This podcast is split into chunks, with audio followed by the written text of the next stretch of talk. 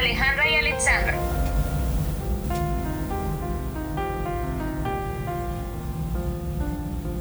En este episodio, nuestro tema a tratar son los efectos de la tecnología y las redes.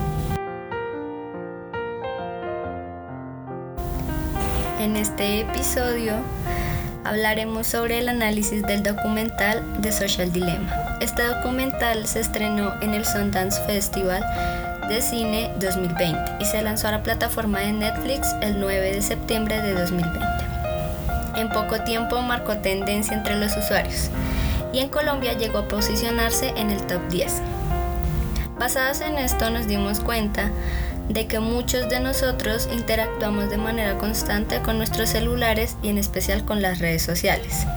Y muchas veces no admitimos este uso constante. Bueno, entonces yo quisiera preguntarte, Alexa, ¿tú qué opinión tienes respecto al comportamiento de las personas con las redes sociales?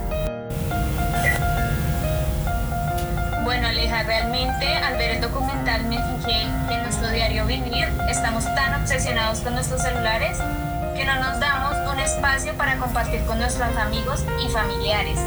Nos cuesta dejar a un lado nuestras redes. Es más, esto me hace recordar en especial el comportamiento que tiene mi hermano. Te cuento, es un chico de 15 años al que se le permitió crear sus redes sociales hace, dos años. Esto ha influenciado bastante su comportamiento y eh, él vive por medio de su celular. No sé si son actitudes que se atribuyen a la edad eh, o realmente eh, las redes sociales han influenciado tanto que ya normalizamos y no identificamos esto pero su comportamiento vino cambiando de, un tiempo para acá.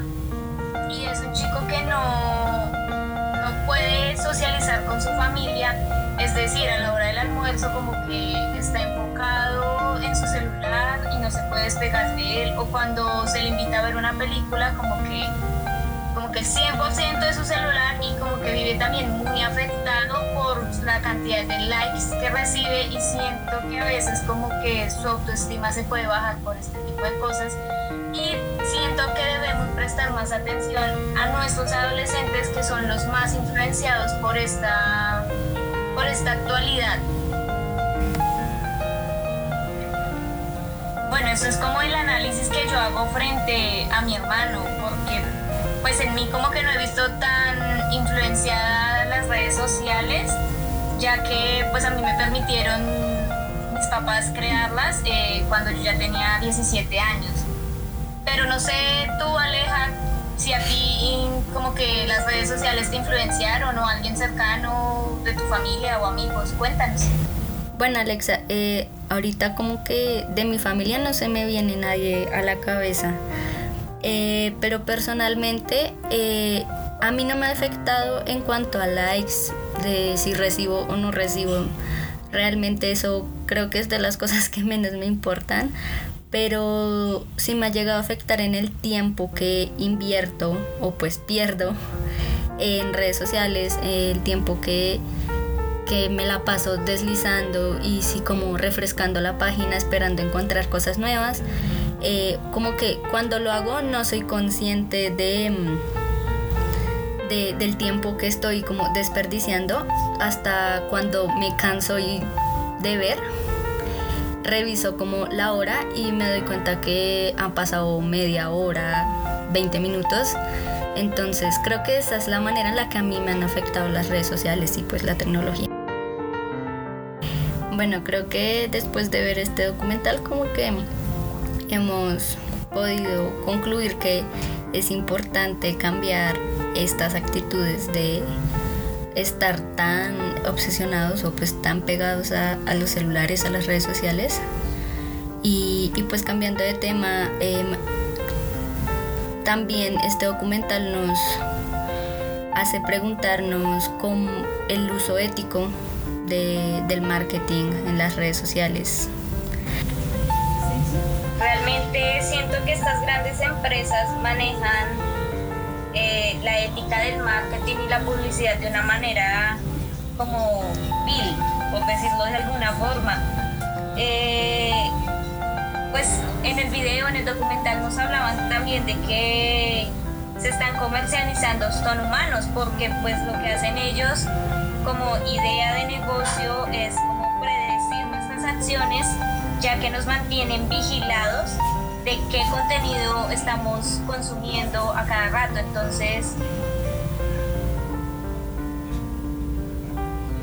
pues la manera de mantenernos enganchados es vigilándonos realmente eh, porque si no, ¿cuál sería el éxito de estas grandes empresas? Aunque eh, cabe destacar que algunos de los trabajadores como que se han dado cuenta de esto y han generado campañas, pero como que se quedan ahí en una campaña que queda estancada y que tiene una tendencia y que llega a un furor, pero pues no pasa de ahí.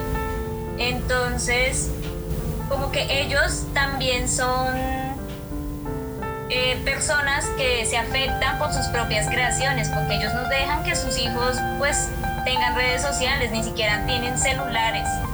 Entonces esto nos, nos hace dar cuenta de que pues si personas que trabajan en el medio y que crean estas grandes aplicaciones como lo son Facebook, Instagram, Twitter, eh, se dan cuenta del mal que están creando, pues como que realmente la ética que están manejando no es buena.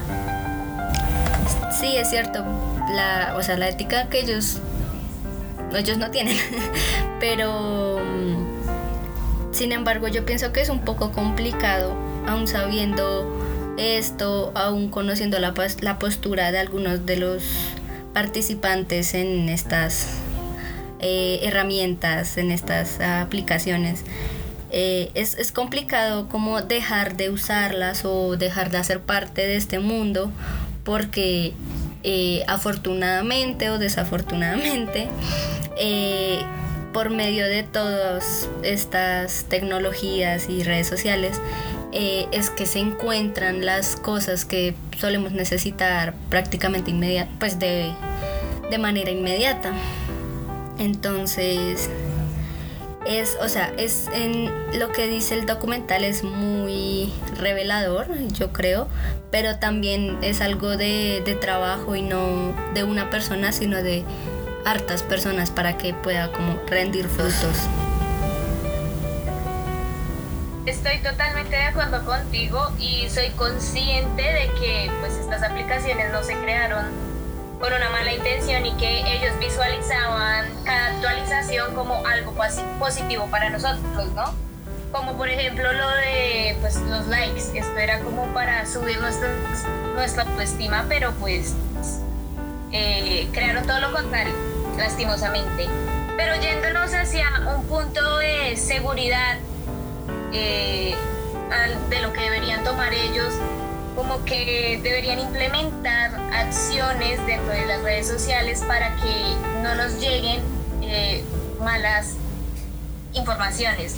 Eh, con esto hago referencia, por ejemplo, a la información que se transmitió del virus, donde se dijo que este virus era falso, que lo había creado el gobierno, son noticias que están llegando a nuestros celulares mucho más rápido que las noticias reales y siento que deberían tomar acciones frente a esto.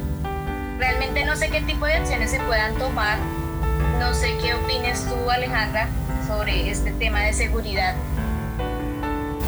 Bueno, yo realmente creo que una forma, o bueno, hay muchas como posibilidades pero pues creo que una forma así debe ser mm, más regulación o como más eh, como que los gobiernos de pronto pidan como más una regulación mejor por parte de las de las redes sociales y de todas estas tecnologías como para evitar que estas eh, noticias falsas se esparzan tan rápido por el mundo y que y pues que así evitar como enfrentamientos porque pues ya se han dado bastante y, y no es algo positivo.